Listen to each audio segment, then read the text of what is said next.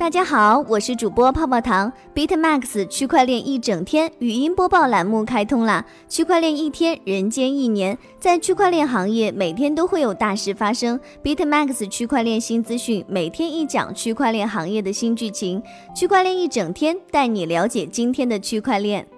首先要和大家分享的第一个币圈新剧情是一个数据：稳定币转账费用占到以太坊全网手续费的百分之三十九。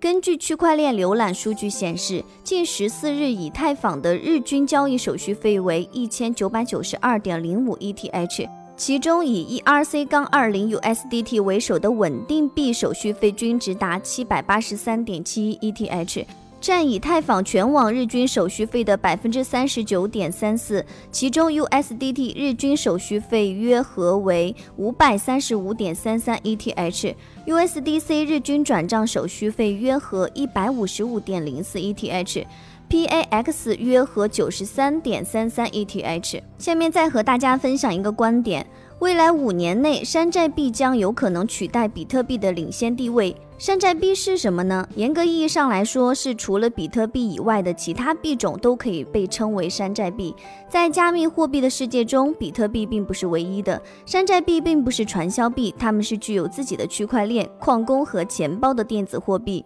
根据相关消息，区块链搜索和分析平台首席开发人员说，在未来五年内，山寨币将有可能会取代比特币，成为领先的加密货币。在一系列的推文中，首席开发人员解释了为什么他认为比特币缺乏智能合约、新的隐私功能和缩放技术，最终会给比特币带来麻烦。他表示，以太币目前是市值第二大的加密货币，很可能会超过比特币。尽管其他数字资产也可能会升至加密市场的首位，他指出，以太坊2.0是一个潜在的转折点，其设计目的是通过股权证明系统来显著提高以太坊的交易速度和交易量。接下来要和大家分享的是，美国众议院金融技术特别工作组周四将讨论数字美元。一线报道，六月十日，美国众议院金融服务委员会金融技术特别工作组将于周四举行一场听证会，讨论如何在新冠肺炎这类突发事件当中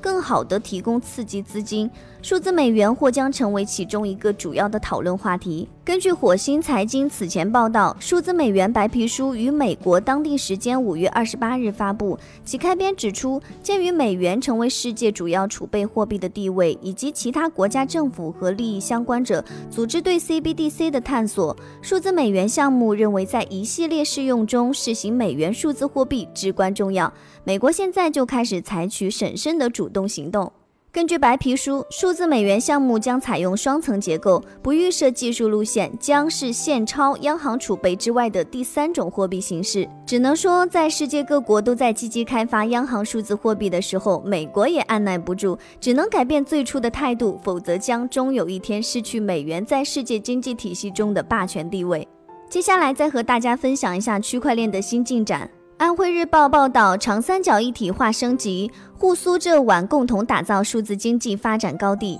六月六日，在长三角一体化发展重大合作事项签约仪式上。沪苏浙皖经信部门共同签约，推进长三角数字经济一体化发展，共同打造数字经济的发展高地，抢抓产业数字化、数字产业化赋予的机遇，加快谋划建设以五 G、工业互联网、物联网、未来网络等为代表的新型网络基础设施，以人工智能、云计算、区块链等为代表的新技术基础设施，以数据中心、智能计算中心为代表的算力基础设施。早在二零一九年六月二十一日，在首届长三角区块链应用创新大赛及中国区块链产业创新系列的峰会上，上海、江苏、浙江等长三角地区的区块链协会便缔结了战略合作联盟，推动区块链资源整合、地域代协、社区共建，带动长三角地区的一体化发展。此次签约是长三角一体化发展的进一步升级。接下来再和大家分享一个消息：深圳南山法院提醒，警惕假的区块链数字货币传销。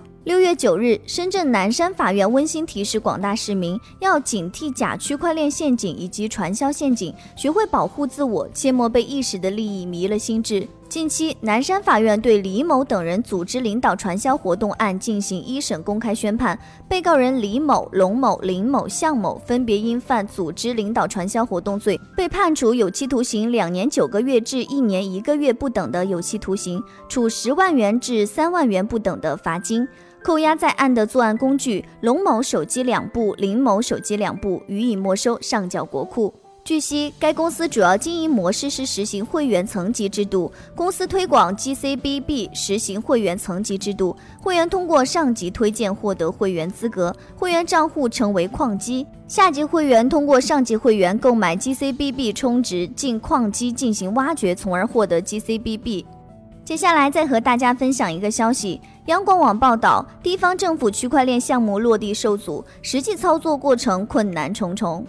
区块链技术的应用是大势所趋，但为何有些地方却没能把技术应用到位？专家解释，区块链技术虽然好，但是其应用场景有限，并不是解决所有问题的万能神器。工作人员实际操作的过程中发现，区块链平台需要有足够的数据支撑，成为真正的数据库后，才能实现落地运转。但地方政府没有出台明确的政策支持，工作人员在与其他部门沟通过程中处处碰壁。整个区块链管理平台需要的数据涉及当地银行、保险、电信等部门，有些部门愿意提供数据，有些部门并不愿意。再到后来，重视区块链项目的主管领导换了工作岗位，一度风风火火的项目也就偃旗息鼓。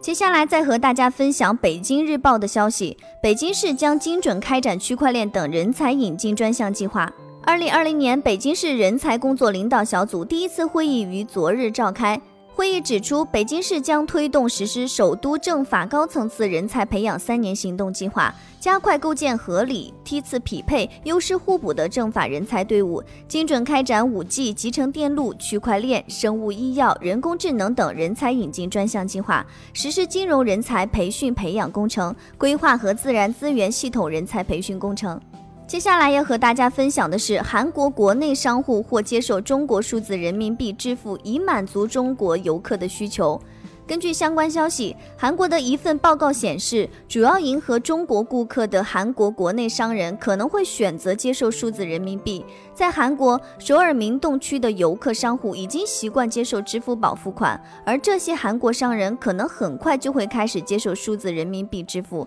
以满足中国游客的需求。不过，事实证明，中国游客深深地影响着世界多个国家的经济发展，中国人民的消费能力不容小觑啊！区块链行业每天都有你想知道的事。以上就是今日区块链的大事件。区块链一整天，每天都会与你相见。大家也可以加泡泡糖的微信哦，进入区块链一整天的粉丝交流群，大家一起畅聊我与区块链的故事。泡泡糖的微信是 a 幺三三三七零四六六九五。再说一遍哦，a 幺三三三七零四六六九五。好了，今天的节目就到这里了，咱们下期再见，拜拜。